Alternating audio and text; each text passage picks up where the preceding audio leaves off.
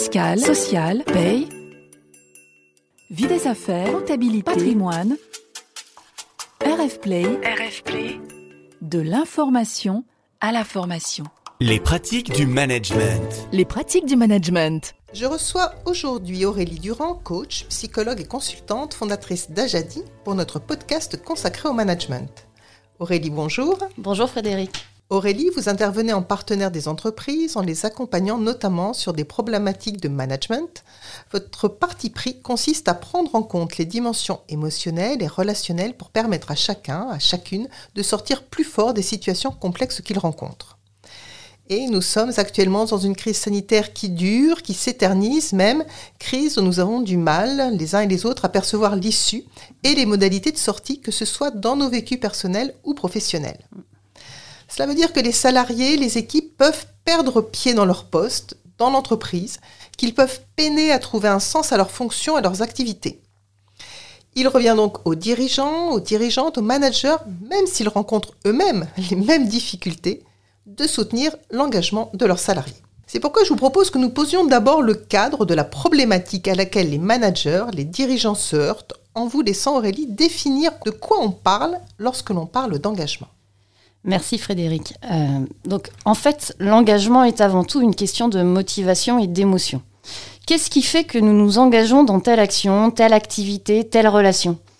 Eh bien en fait, nous nous engageons car nous présupposons que nous recevrons en échange un bénéfice, qu'il soit d'apprentissage, financier, affectif, bref, que nous recevrons une satisfaction, c'est-à-dire une émotion positive.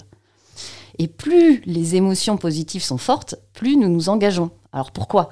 Bah, Parce que les émotions positives sont générées par la libération de différentes hormones dans notre cerveau, que sont l'ocytocine, la dopamine, la sérotonine et les endorphines. On les appelle les hormones du bonheur. Pour être schématique, plus ces hormones sont sécrétées, plus elles se sécrètent. Et donc plus nous vivons des émotions positives, plus nous avons envie de poursuivre l'activité qui les génère. Donc les neurosciences ont pu éclairer ce qui générait la libération de ces hormones. Je laisse les auditeurs bien sûr approfondir ce champ s'ils sont interpellés, mais en gros, l'engagement sera favorisé par les vécus positifs que sont l'activité physique, ou obtenir ou s'accorder la récompense ou la réussite, la reconnaissance ou le respect social, le lien ou la confiance. Alors, on voit bien ce qu'il en est en matière d'émotion, mais vous avez évoqué également la notion de motivation. Alors oui, effectivement, euh, motivation et engagement sont indissociables. C'est une autre grille de lecture démontrée par les chercheurs en psychologie qui va dans le même sens que les neurosciences. Il y a deux types de motivation. La motivation extrinsèque, générée par les sources extérieures à l'individu, comme l'argent, les bons résultats, le statut social, qui pousse la personne à s'engager dans une action pour gagner une récompense, une reconnaissance ou éviter euh, une perte. Et la motivation intrinsèque, qui provient de l'individu lui-même selon ce qui lui plaît ou l'intéresse. Alors, historiquement, la majorité des entreprises agissaient sur les leviers qui généraient de la motivation extrinsèque, avec des règles, des évaluations, des augmentations, ce qui comblait nos besoins physiologiques et sécuritaires. Aujourd'hui, l'évolution sociétale nous amène à rechercher, à combler plus nos besoins d'appartenance, d'estime, d'accomplissement de soi, comme le faisaient historiquement les entreprises paternalistes et humanistes. Ceci renvoie au levier de motivation extrinsèque généré par la qualité relationnelle, la confiance, le respect de soi, la reconnaissance et appréciation des autres, mais aussi au levier de motivation intrinsèque où nous nous engageons dans des activités ayant un sens pour nous. Ok. Et alors finalement, concrètement, comment les managers, les dirigeants vont-ils s'y prendre pour soutenir cet engagement?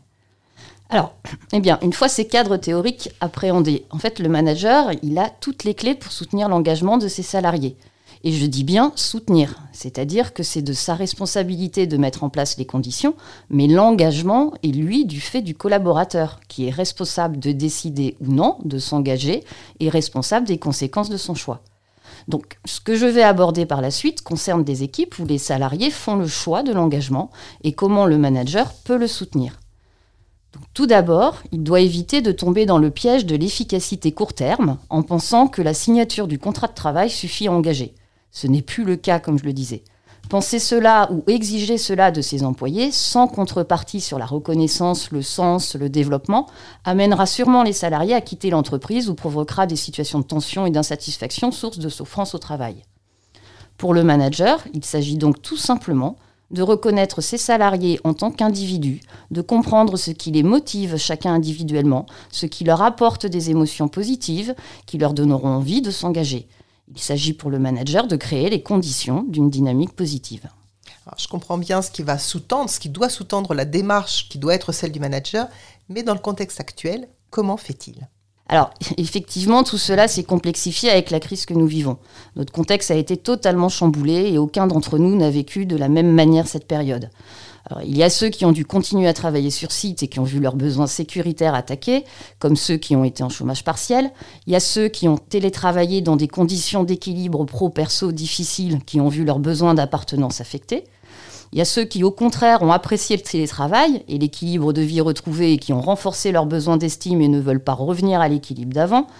Ceux qui se sont questionnés sur le sens de leur travail, leurs encres de carrière, autonomie, expertise, sécurité, défi, créativité et leurs besoins d'accomplissement.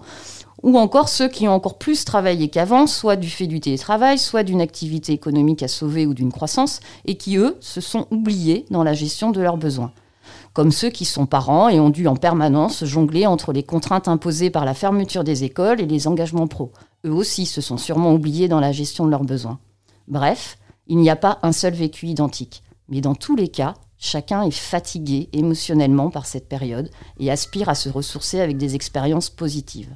Comme je le disais juste avant, il est important de reconnaître la réalité de ces vécus et là où en sont les équipes, revenir sur les situations vécues et remercier.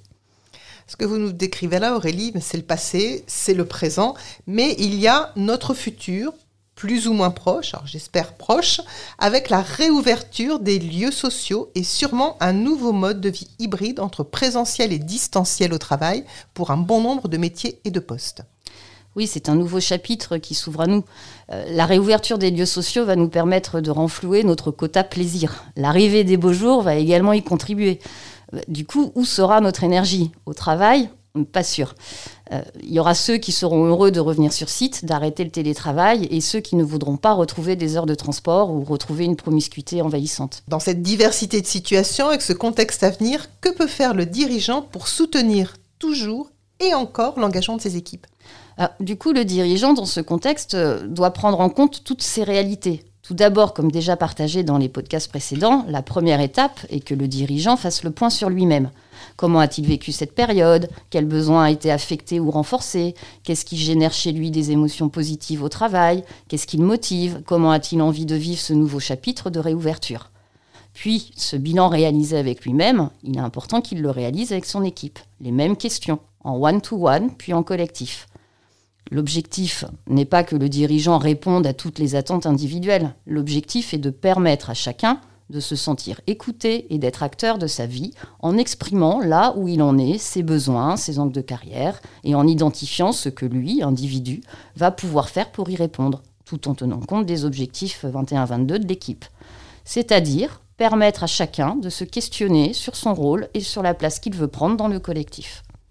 Et comment le, manager, comment le dirigeant donne-t-il envie euh, aux collaborateurs de s'engager plutôt que d'aller voir si l'herbe n'est pas un peu plus verte ailleurs?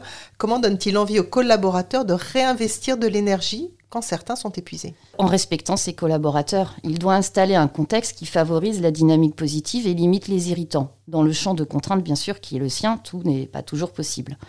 Donc cela veut dire qu'il doit prendre en compte les leviers de la motivation et de l'engagement au travail. Il y a beaucoup de littérature sur le sujet, mais globalement, les principaux leviers sont la clarté des missions et des objectifs, l'adéquation du travail avec les compétences, l'alignement avec les valeurs, la responsabilisation, les conditions de travail, le respect et la reconnaissance, le feedback, le développement des compétences et l'apprentissage, l'ambiance de travail et les relations, la confiance, la transparence et l'authenticité. Vous l'entendez, les leviers sont multiples et chacun de nous sommes plus ou moins sensibles à un ou plusieurs leviers. Donc, après avoir réalisé le bilan émotionnel que j'évoquais, je conseille de co-construire ce contexte et de définir les leviers avec son équipe.